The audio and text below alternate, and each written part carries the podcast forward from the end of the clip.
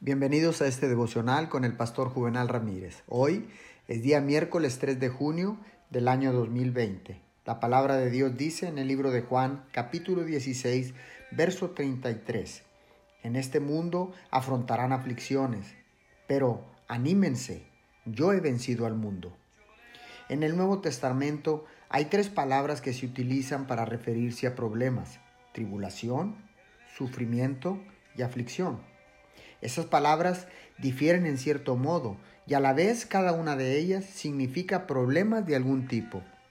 Nuestro Señor les dijo a sus discípulos que esperaran tribulación en esta vida, enseñándoles que la tribulación pertenece a este mundo, que no podían esperar escapar de ella y que no pasarían por esta vida sobre floridas camas de comodidad.